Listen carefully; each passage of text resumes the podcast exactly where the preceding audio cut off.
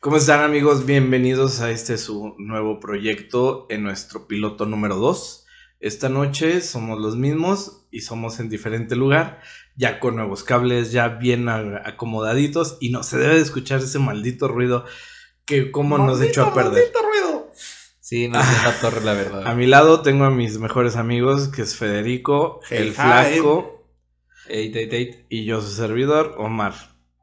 Estamos reunidos aquí porque creemos que esto misa. va a sentar interesante. Estamos reunidos. Lo que les vamos a aventar hoy es algo que ojalá nos ayuden ahí desde que nos escuchen, que son los mitos. Todo esto que llega arrastrándote, lo que te dice tu abuelita, el, el- el que tú di- nunca el, no veas la tele tan cerca porque te vas a quedar visco, todas esas cosas que nos hemos encontrado en- dentro de la vida, hoy venimos a desmenuzarlos y a platicar un poquito de ellos. ¿Ustedes qué creen? Eh, Omar está contando sobre lo de la abuelita y los viscos, pero realmente si lo vieran, está volteando a ver a la pared y no lo entendemos. No, no sabemos por qué está volteando a ver a la pared en realidad. No sé cuál es el problema.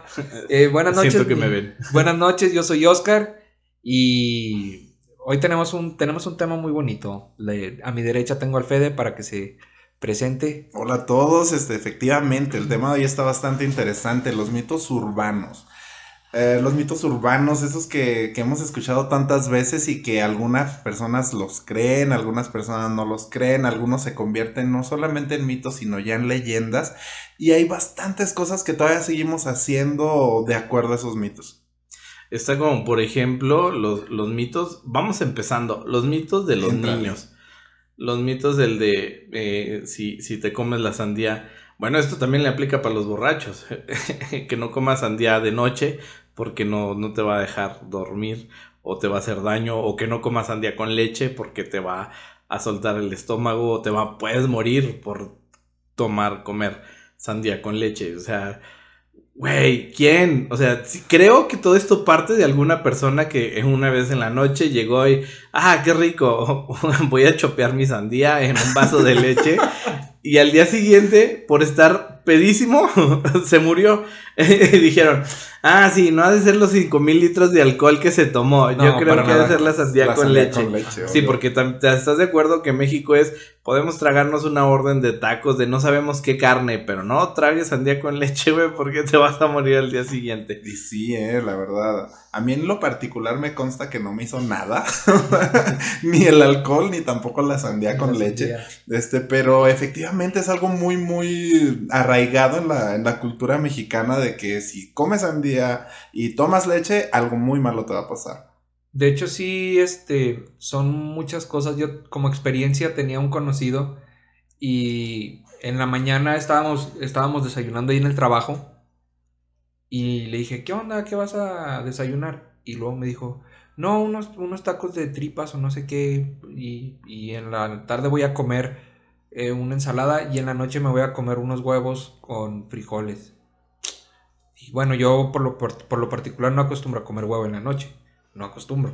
Es pesadísimo, Se ¿no, me hace demasiado pesado. Exacto, eso es lo que le dije. Oye, le digo, ¿no se te hace demasiado pesado comer huevo en la noche? Y me dice, hermano, comes tacos en la noche, comes tacos de tripas. Se comen hamburguesas, Se por comen favor. hamburguesas. un Es huevo. demas- Es Sí, demasiado pero pesado. bueno, también así como que te queda el saborcito mejor en la mañana, ¿no? Siento que sabe mejor el huevito en la mañana. Supongo Pues, que es la costumbre, ¿no? Es costumbre más que otra cosa. Hay lugares en donde se acostumbra incluso, por ejemplo, comer arroz con un huevo encima en la tarde.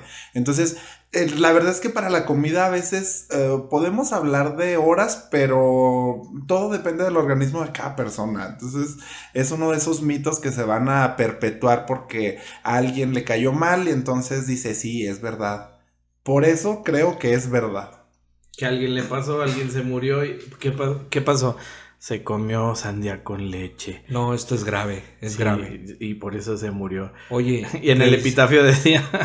¿revisaste sus niveles de colesterol? Sí.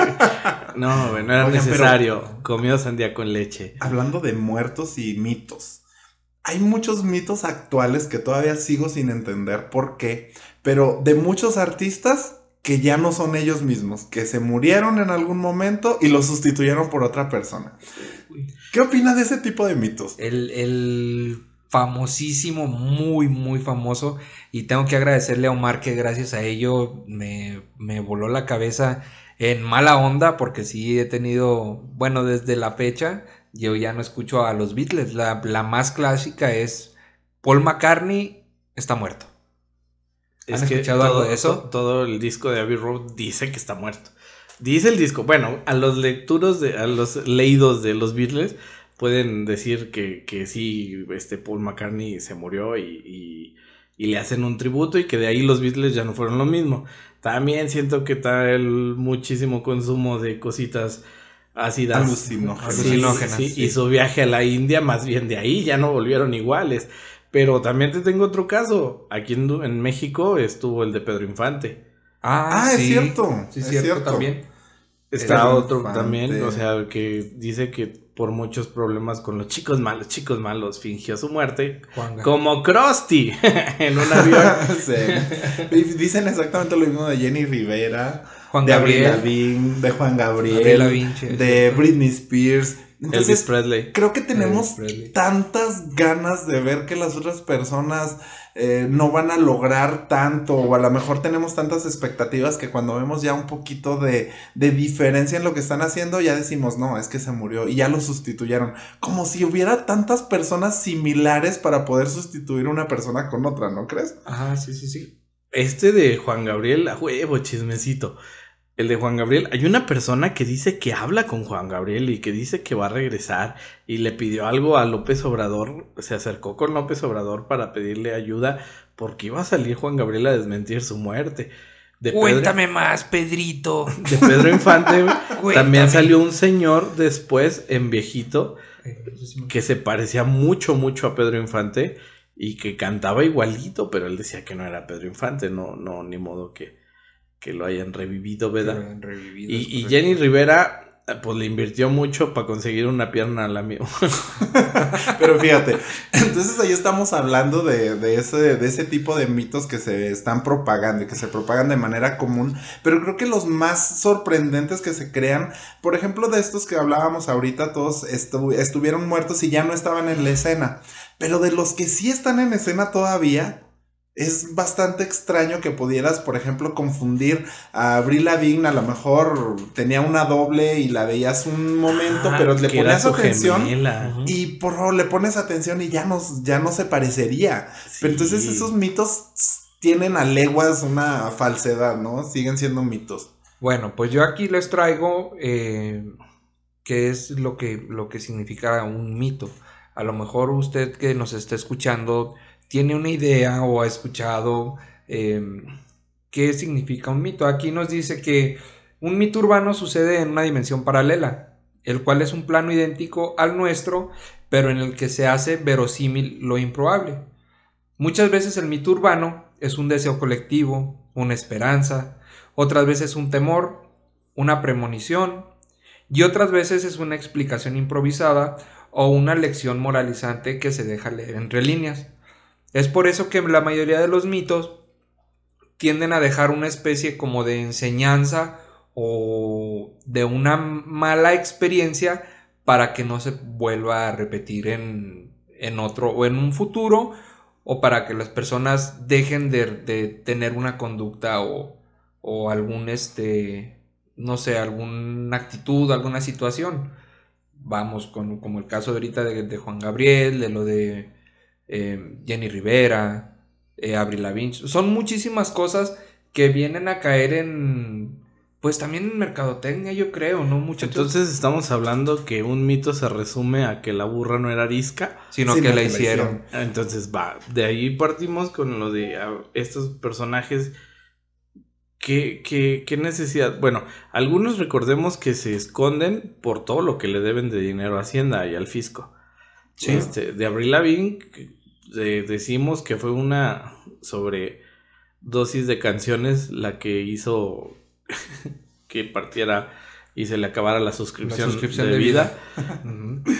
Y de Pedro Infante, pues no, Pedro Infante también le debía, pero a los chicos malos, Chicos malos, chicos malos. sí, de esos momentos. Ojo, estamos hablando de la mitificación del personaje, no, no estamos hablando de que sea algo cierto, porque precisamente el mito eso es, no es más que una invención creada por el mismo pueblo que se ha ido repartiendo de boca en boca y que se le da eh, ese crecimiento o esa alimentación para que pueda seguir existiendo.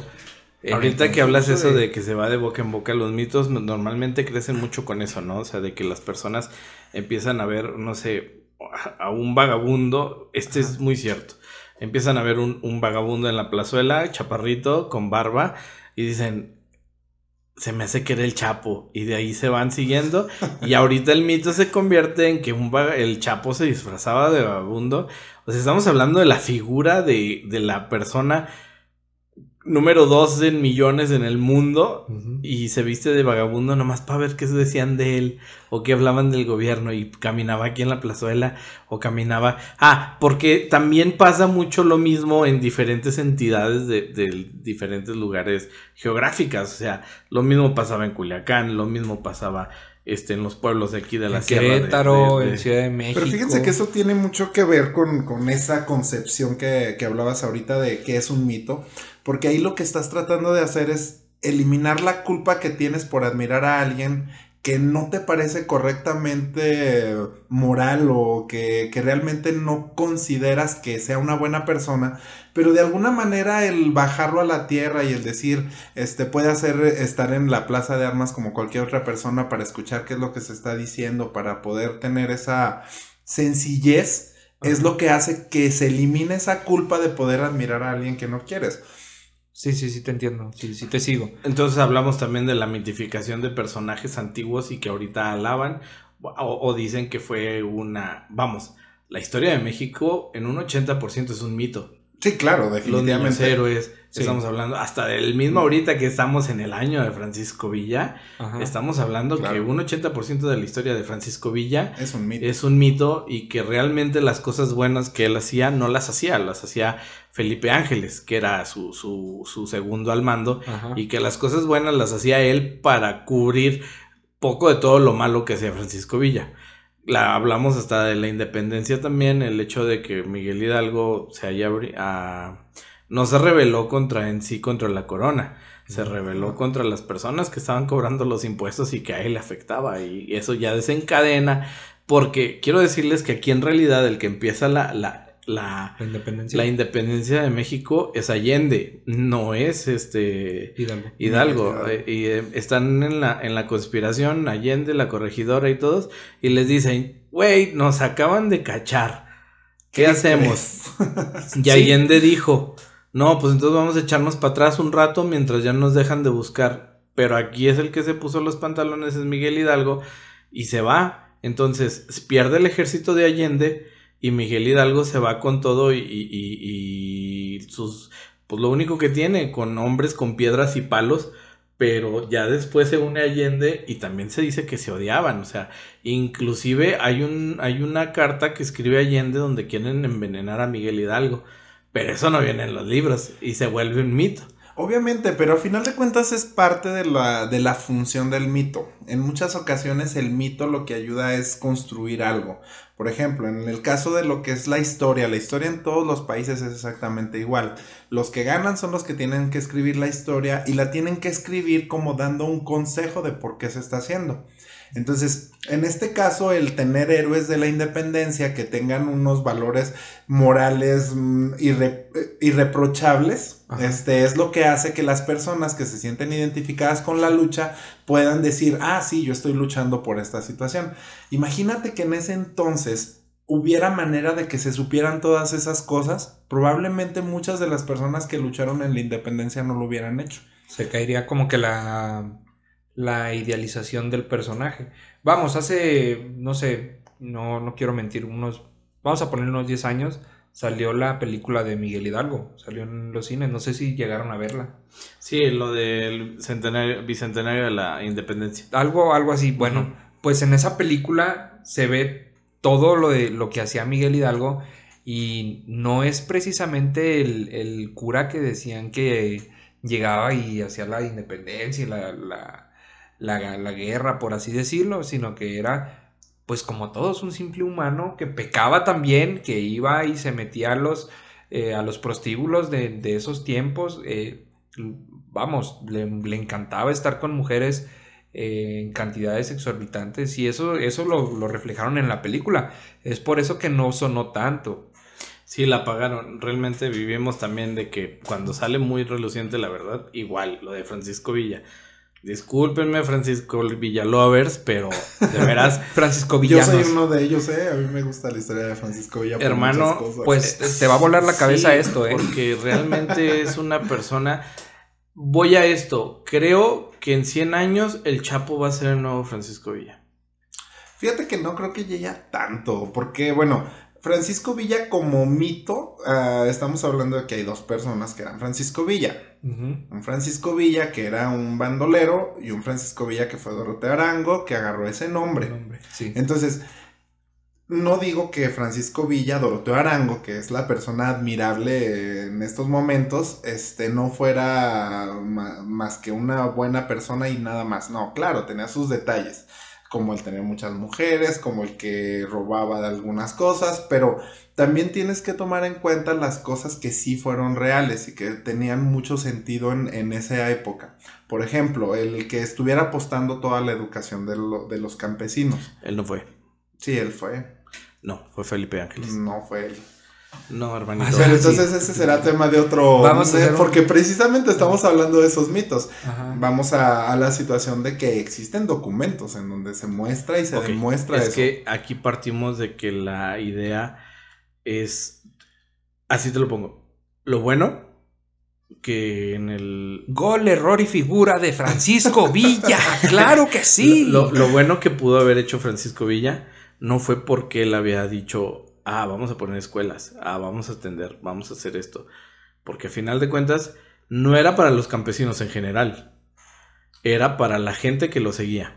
Para Uno. la gente que estaba en su hacienda. a En de segunda, era, no era él, era en el momento de que llega este fotógrafo a- americano y quiere retratar lo mejor de Estados de, de Francisco Villa antes de Columbus. Porque después de Columbus, Francisco Villa, vamos, no tenía ni por qué atacar Columbus. Columbus lo ataca por, por venganza, porque le vendieron unas armas mal al hermano de Francisco Villa y él, él por desquitarse, fue y se su desmadre allá en Columbus. Pero eso fue, ah, eso fue incluso, digo, antes de, lo- de la instauración de sus haciendas, que fue después de que se retiró de todas las luchas. Cuando ya estaba pacífico. Entonces, a lo que vamos es a esto. Las cronologías también hablan mucho de esos mitos. Entonces, cosas que pasan antes, cosas que pasan después. Y cuando empezamos a mezclar las cronologías, es en donde no tienen sentido muchas cosas o podemos hacer que simulen una cosa diferente Y que se hagan un mito. y que se hagan un mito. Ese es a lo que voy. Entonces, cada mito tiene su, su cuestión interesante porque se hace por una razón en particular Ajá. como ese mito de Miguel Hidalgo, como el de Benito Juárez. Hay muchísimos, Oh, muchísimos. Mucho, mucho, mucho que podemos hablar sobre cada uno de, de los personajes. Este, pero cada mito tiene una, una cuestión en particular que quiere atacar o que quiere mostrar o que quiere cambiar. Como ese mito de la sandía y como otro mito clásico que es el de después de comer no te metas a la alberca. Ah, ese. mm, Ay, quisiera decir que no es cierto, pero sí me ha pasado. Tal vez es por el. Por el peso de la comida. No, sé, pero. No tiene nada que ver. No. Es la- el cambio de temperatura. Te da calambres por el cambio de Sí, temperatura. es el cambio de temperatura, Ah, pero no es porque comiste. Ay, sí. Ok. Sí, no tiene Sí, nada que ver el estómago con, o sea, nah, no, Contaminación. no me ha pasado. Inclusive ah, he comido en la alberca, hermano. Es como para que me hubieran ya frito como charal. Bueno, Ok, ok. ballenaral. Pero sí, realmente, o sea, es- eso es, es uno de los mitos también. Pero Eso. fíjate, Ah, ¿sabes también qué otro mito hay ¿Cuál, de las, hablando de las albercas? El, el que se hace azul el agua cuando te, te es haces pipí. Ah, sí. O sea, ese, ese es otro mito que también a veces, a veces en las albercas, seamos sinceros, no es que seas una persona, tomas la misma agua que sacas de la alberca. Entonces, si, si- si sabes algo de peceras, Sí, sí, más o es, menos es algo que tiene que pasar naturalmente para que la bacteria salga y...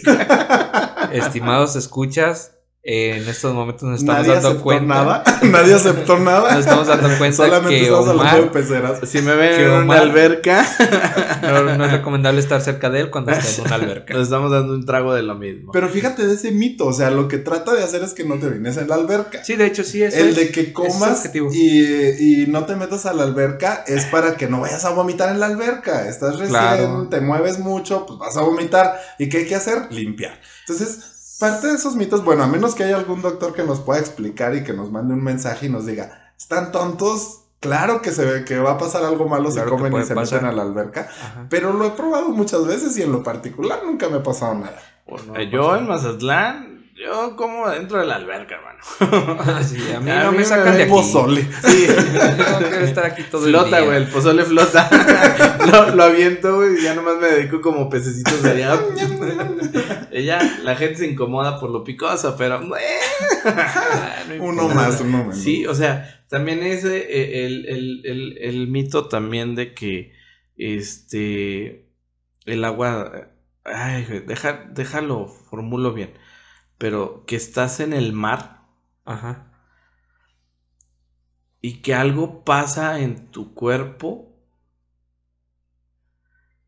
que te seca el agua, bueno, Te deshidrata. pero eh, no, es que, ay, no me acuerdo. A ver, tiene un poco de sentido la deshidratación por la sal. Sí, es la ingesta de Sí, demasiada Sí, la sal ingesta de deshidrata. demasiada sal te, Eso sí te va a provocar ser. vómitos y te va a- No, ni siquiera aguantas, yo creo, a ingerir agua de mar. O sea, la misma sal te... No, Te- Ah, yo sí lo he probado. Sí, no, cuando claro. te, cuando ¿A te quién- da un ¿A revolcón la no le ha ola. dado un revolcón? Definitivamente. Sí, o sea, el, el otro también sería el del pez, pero que no está en todo el mundo, pero que hay un El pez pez cuesudo. Que se te mete en el pescuezón. Ah, pero Ah, ese sí es sí cierto. existe, Sí, ese sí existe. pero no está en todo el mundo. Carandirú. Es en río, ¿no? Ese es en río. en- ajá, es del Amazonas. Sí, Sí, de que- hecho. Que, que, Se te mete al.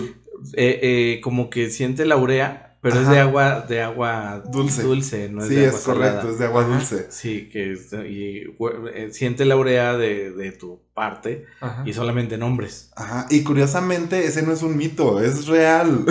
Sí, pero no está en agua salada, o sea, no ah, está no, en no, todo no el está en mar. agua salada, es en el, en el mar no, no vas a tener un pececito que se te va a meter por ahí. Yo, yo quiero seguir con, con esto de los mitos, no quiero hacer tantos brincos espaciales como solemos hacerlo. Tengo una duda. Eh, estando en el mar una mujer en, en su periodo menstrual y si llega a tener contacto con algún tiburón, ¿el tiburón puede llegar a oler la sangre de la, de la mujer?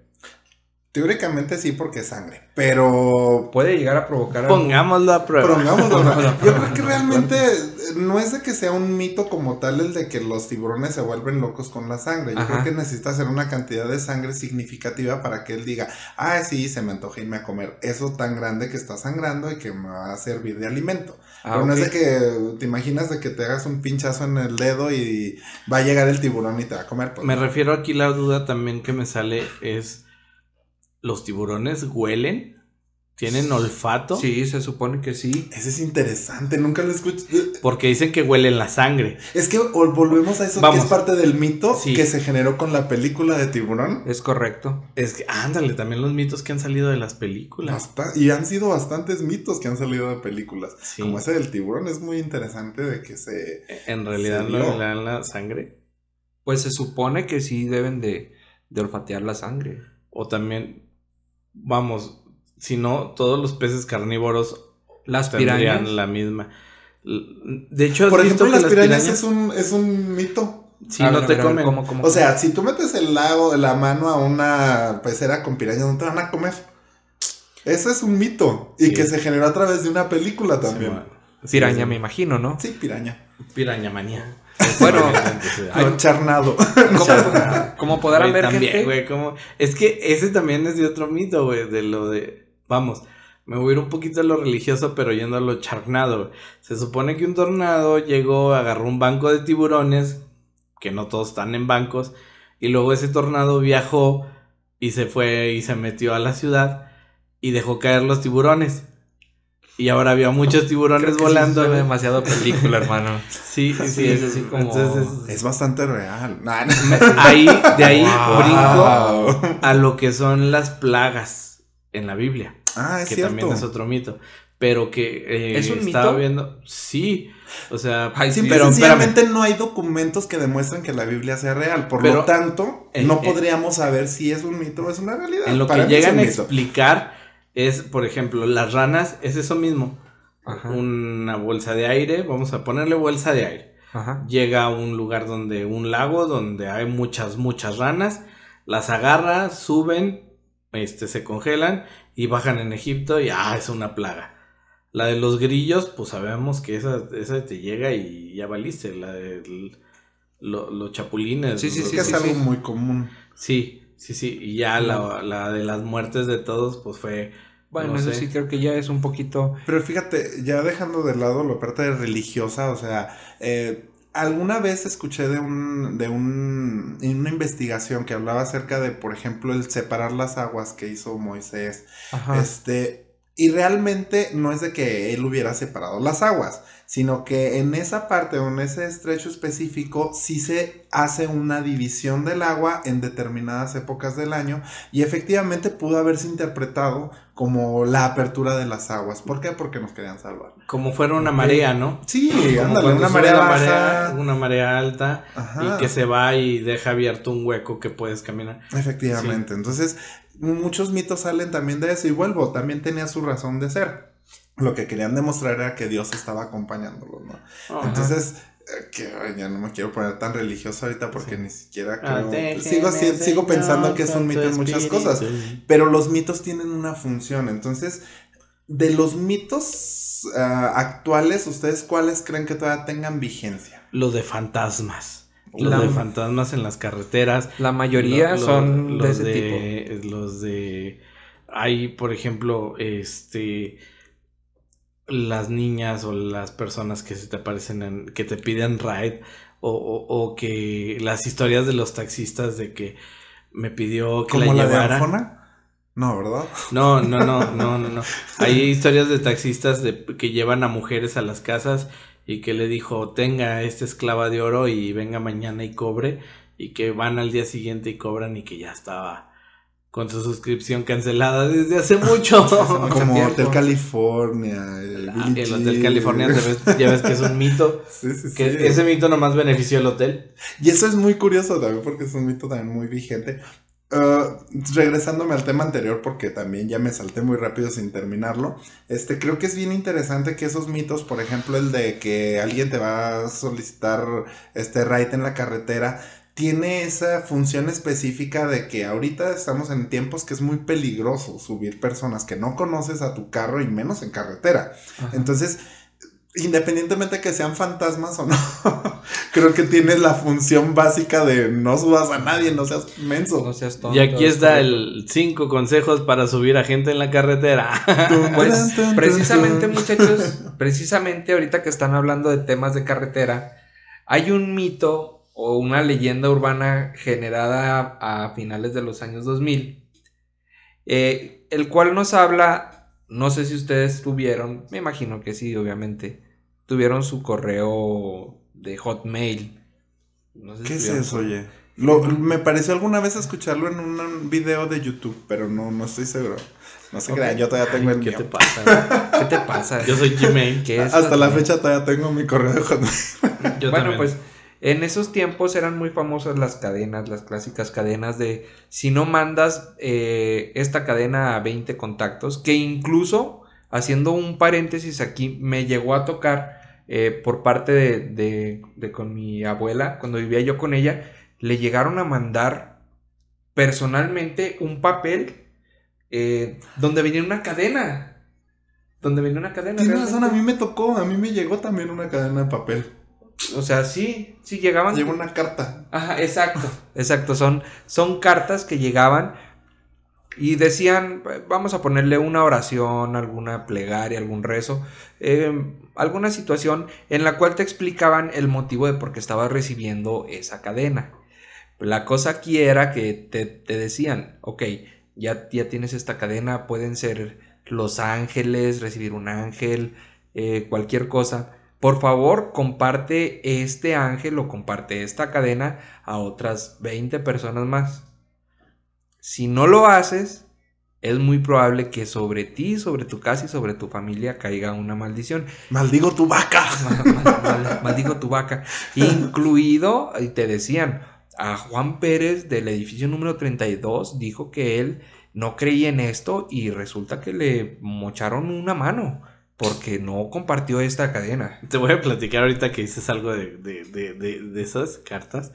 Una vez fuimos al súper y estábamos viendo toda madre. Al super patrocinamos. No, no, no, al super tienda departamental. Un super. un super, Fuimos a hacer mandado, pues, perdón, para hacerlo más rápido.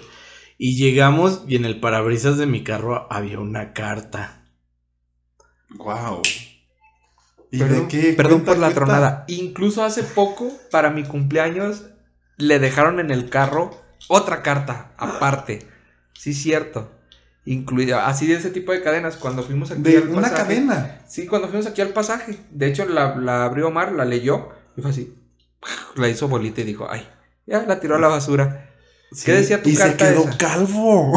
es verdad lo de la cadena. Y ahorita si les llega una carta, por favor, no la ignoren. La maldición de los magios se va a hacer gordo y calvo.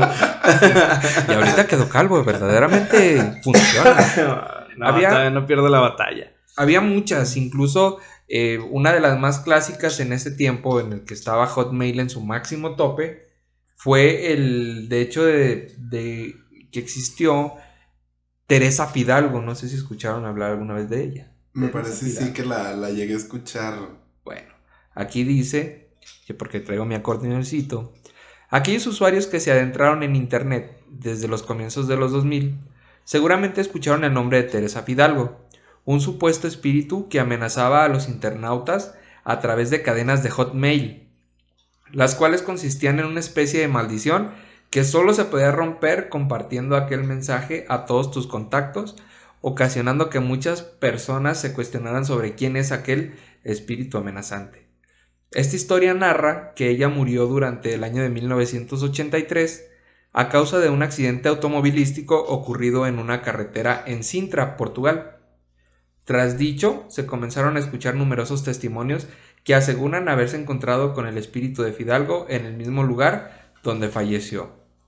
Bueno, pues resulta, muchachos, que había en ese tiempo, eh, anexado a esa cadena, un video donde venían, creo que eran tres estudiantes, incluso lo pueden buscar en, en su fuente de video favorita, en, no sé, en YouTube, en cualquier lugar donde puedan encontrarlo, pónganle ahí Teresa Fidalgo y les va a salir el video del accidente, donde van un, par, un trío de estudiantes, van manejando y de repente en la noche voltean así como que al retrovisor y se les aparece dentro del vehículo una muchacha que al momento de que se, se sacan de onda, pues resulta que la muchacha se empieza a transformar en un en un esqueleto. Y esa se supone que si no la compartías, si no compartías con 20, con 15 personas, se te iba a aparecer esa, esa muchacha, la Teresa Fidalgo. Realmente Internet se hizo una fuente de demasiados mitos. Que está, o sea, sale muchísimos mitos de Internet. El, el Charlie Charlie. sale también en la historia de de cuando tienes que decir el nombre de una mujer en el espejo tres veces y se te aparece la Bloody Mary, ¿no? la Bloody, Mary. o sea, pero, güey, Internet es un lugar. Pero fíjate que aquí hay una cosa curiosa, ¿eh? Por ejemplo, el Charlie Charlie, antes de que existiera el Internet, que yo ya en ese entonces ya existía, eh, ya se jugaba desde entonces el Charlie Charlie. Eh, también ahorita que, que dije, bueno, qué interesante es la historia de, la señorita Fidalgo, porque si te fijas, tiene muchas similitudes con lo que hicieron con la película El Aro. Entonces, es interesante cómo algo como una cadena que se empezó a dar en los inicios de Internet dio origen a muchas otras cosas que se empezaron a, armar después.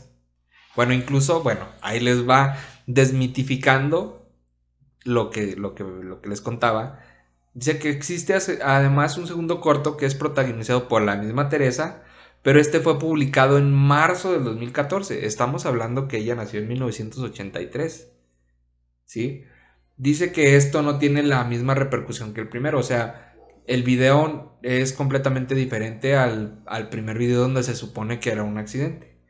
El creador de estos videos no es otro que un cineasta portugués que se llama David Rebordao, quien incluso hizo una entrevista por televisión donde cuenta con lujo de detalles la realización y la impresionante repercusión que tuvo por esa misma difusión en internet, el cual fue llegando este video desde México hasta Japón. Conclusión, el video de Teresa Fidalgo es Falso. es falso. Es falso. Ey. Entonces también llegamos a esta cuenca donde el mito no se crea ni se destruye, Solo se, Se solo se transforma. transforma. Sí. Y que pasa con demasiadas historias, o sea, pasa con juguetes, pasa con promociones, pasa con muchas cosas que, que volvemos y también, perdónenme señores, pero que la iglesia ha puesto demasiados mitos en la cabeza de los humanos como para que dejemos de consumir ciertas cosas que no les favorece o que no les parece agradables. Uno de estos casos son las caricaturas japoneses, uno de estos casos son los productos que sacan de las de las caricaturas. En este caso, este pudiéramos hablar, no sé, ¿tienes alguna? Pues sí, sí tengo. Ay, sí, sí tengo. De hecho, aquí traigo una. eh, fue, este caso fue muy conocido en, en todo México, no nada más en el Estado de México. En todo México, en los años 90, para ser mucho más específicos, en 1994, que fue el año en el que Cobain, que era el vocalista de Nirvana, también se cortó la suscripción de la vida. eh, se creó, bueno, la compañía Sabritas, que es la compañía de papas aquí en México por, por excelencia o por calidad, no sé cómo decirlo, pues eran los creadores de unos pequeños circulitos que eran como plástico, Sí, eran de plástico. plástico. como de plástico. Ajá. Bueno, pues estos pequeños circulitos eh, se encontraban en boca de todos, mm, eran llamados los tazos. No sé si a usted que está escuchándonos le tocaron los tazos. Si le tocaron, lo invitamos a que nos diga qué temporada de tazos le tocaron.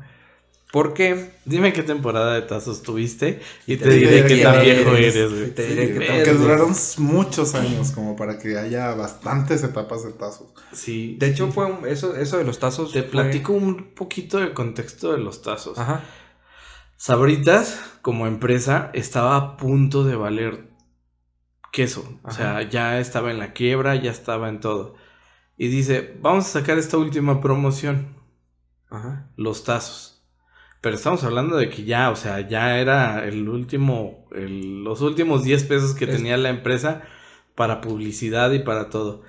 Les fue tan bien que se unieron a. Pepsi, salvaron la compañía, este, y por eso lo sacan a cada rato. Ajá. Es- o sea, si tú crees que los tazos, los, si tú crees que los tazos los sacaban por, por, este, ¿Por gusto? gusto, no, hermano, es cuando andan mal en finanzas y sacan los tazos porque los niños, inclusive conocemos niños, en, vamos, que estaban de mi edad en ese, que compraban las papas y me tocaba ver compañeros, amiguitos que tiraban las papas y sacaban el tazo. Qué horror, tan Uy, ricas. sí. Y cuando te tocaba doble tazo, O deja tú las que hacía que para mi época de niño comprar una bolsa grande de tazos porque traía el portatazos. ah, sí, Ah, sí, es portatazos. cierto. Sí, o, o- ahí viene otro mito de los tazos. La bolsa de papas que traía 50 tazos y una papa. Ah, caraca, ¿Y alguna vez alguien vio eso? Nunca, caray. no, pero se convirtió en un mito. Es de los tazos pero hay sí, muchos sí, mitos también. Y de hecho, bueno, ya que estamos hablando de los tazos, hubo un caso muy, muy peculiar con respecto a estos últimos que fueron durante la creación de los tazos de los Looney Tunes. Eh, estos- Que es la primera temporada de tazos. es, es la primera, segunda, creo, de tazos. Antes de esa, no. eh, antes de los Looney Tunes hubo una, pero con gamesa, con galletas. Que fueron, creo, la de los Caballeros del Zodiaco. Fueron antes de los Looney Tunes. No, hermano. No, Bueno, eh, eh, traigo los números cambiados. Sí. Bueno, este, pues, Primero, los tazos fueron los Looney Tunes en sabritas. Ajá, Y luego ya se come a Gamesa. Bueno, por así decirlo. ajá. Porque ya Gamesa saca. Y luego sacan unas papas edición especial de los Caballeros del Zodiaco. Con los Ah, tazos que giraban de los Caballeros del Zodiaco. ah, Pero los primeros vienen de, de, de, De Sabritas. de los Looney Tunes. De O sea, Sabritas. viene con la ola de moda que estaban los, los Looney Tunes, pero que eran niños. Los Tiny Toons. Los Tiny Toons. Ajá. Entonces, de ahí vienen este, la ola de fama de esa caricatura, Ajá. porque es la época donde sacan los pepsilindros que y los vasos que cambiaban, de, color, Ah, que también traen el mito de que no tomaras en esa agua caliente porque el, el químico que te hacía para, para cambiar el color te envenenaba. Sí, te, te hacía daño con el agua.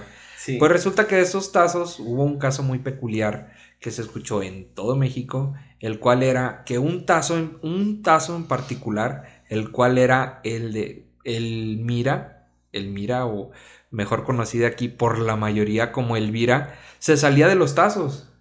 Se Que para los contextos es la que le quería tanto a los animales que los mataba de amor. Los, los abrazaba mucho y les decía, te abrazaré y te cuidaré y no sé qué. Pero era tanto su, su desesperación o su amor por los animales que los, se veía como los asfixiaba, o sea, los apretaba. No al grado de quitarles la suscripción de vida, ¿verdad? Pero sí los apretaba bastante.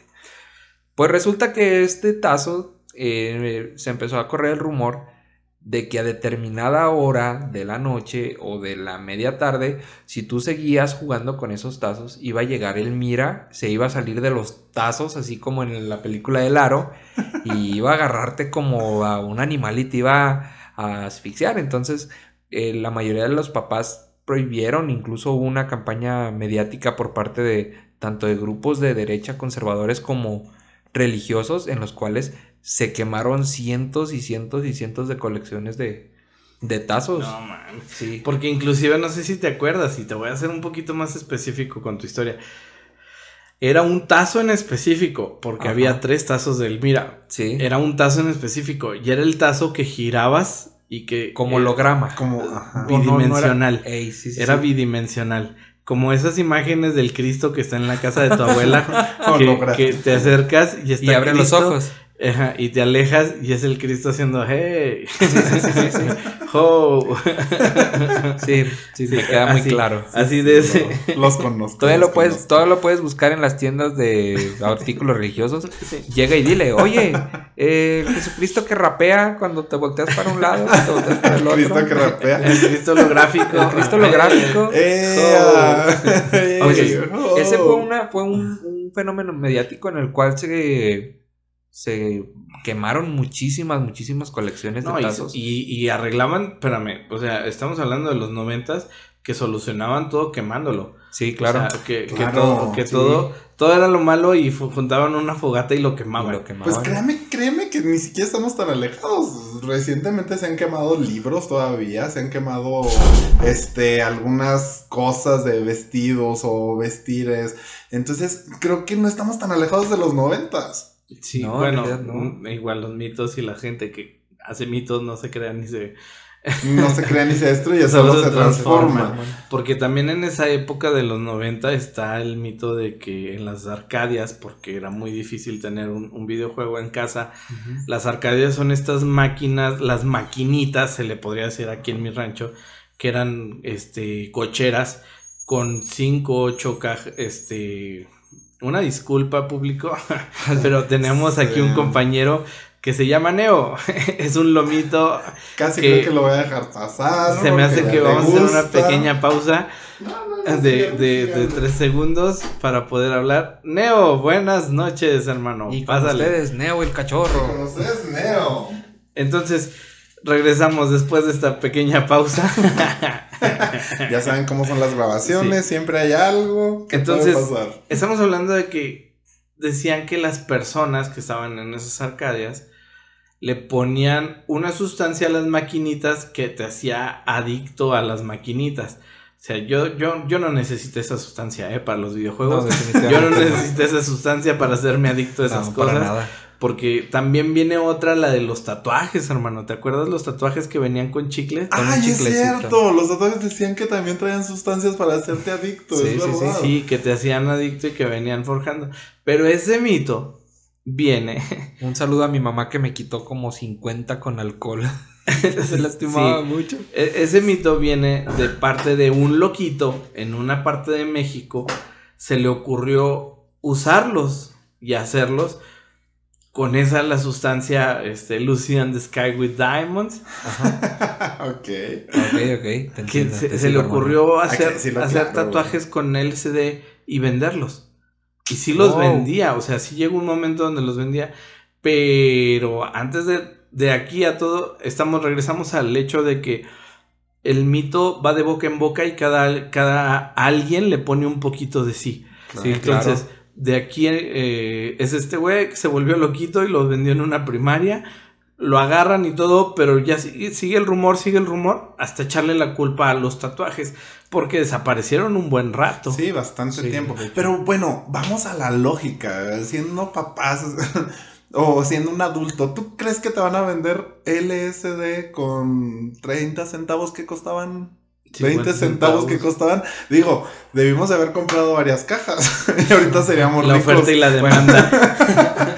Me gustaría considerar también en ese tiempo la devaluación del peso, porque acuérdense que antes de estaba el peso. Pues creo que valía sí, no, más, ahí, Porque ahí antes de que es- le quitaran ahí- el cero, ahí ¿no? empezaba la declive. Ahí les Sí. va. Ese también es un mito, ¿eh? La devaluación del peso no es exactamente lo que la gente considera la devaluación del peso. El que le quiten tres ceros no significa que se devaluó. Se devaluó ah, de manera constante durante mucho tiempo e incluso los grandes efectos se sintieron hasta un año después o dos años después. Pero no es de que perdiera eh, su valor en tres ceros, pues. Entonces, ok. ese también es un mito muy, muy claro, ¿eh? Va, va, va, va, va. Viene, viene con todos los mitos que estamos hablando. Sí, sí, sí. ¿Sabes qué es lo que me encanta de los mitos? ¿Qué? Los mitos siempre Esos empiezan con. No, no, no. Rima. Los- porque rima. Los mitos siempre empiezan con. Es que, ¿sabes qué? ¿Sabes qué, Fede? Le pasó a un amigo. Al Ay, amigo de un amigo le sucedió.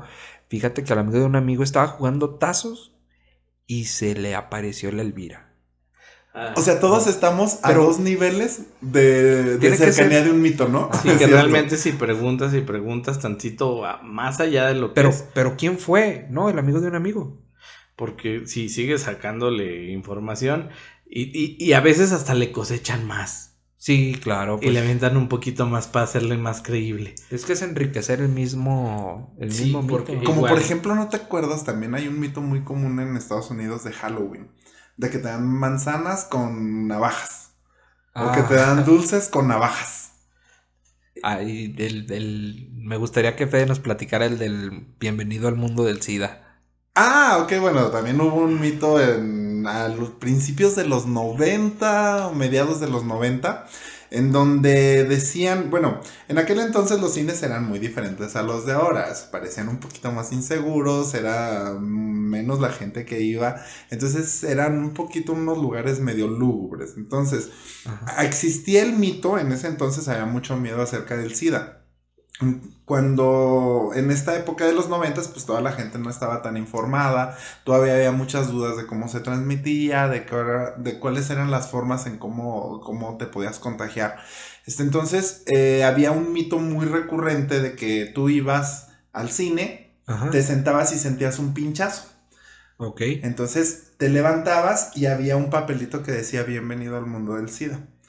Simulando de que alguien que tenía SIDA se pinchó, eh, se dio la molestia de esconder bien una aguja en un asiento en donde obviamente pues para que se mantuviera parada y te picara pues tenía que estar hasta prácticamente plantada Sí, sí, y sí. luego ponían y obviamente pues nadie limpiaba las salas de cine porque pues obviamente te contagiaste.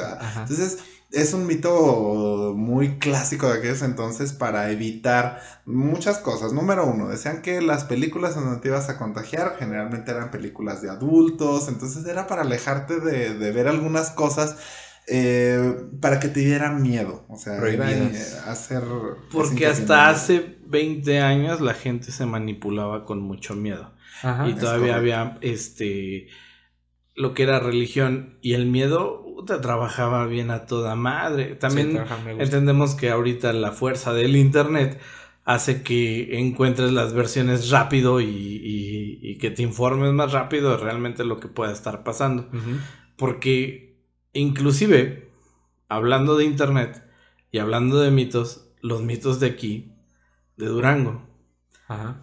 O sea, los mitos de, de, de que alguna vez llegó este eh, el Chapo Guzmán a un, a un restaurante a un, y llegó con todos sus guaruras y que llega y les dice, señores, no se preocupen, el señor solo viene a cenar, las cuentas ya están pagadas. Me suena ese restaurante. Sí, sí, es el restaurante. famoso. aquí, aquí llegaba al grande. Ajá. Todos van a tener su versión del mito, pero Claro. esto, esto de que el Chapo llegó a un restaurante, cerró el restaurante, no dejó salir a nadie, está en todo México.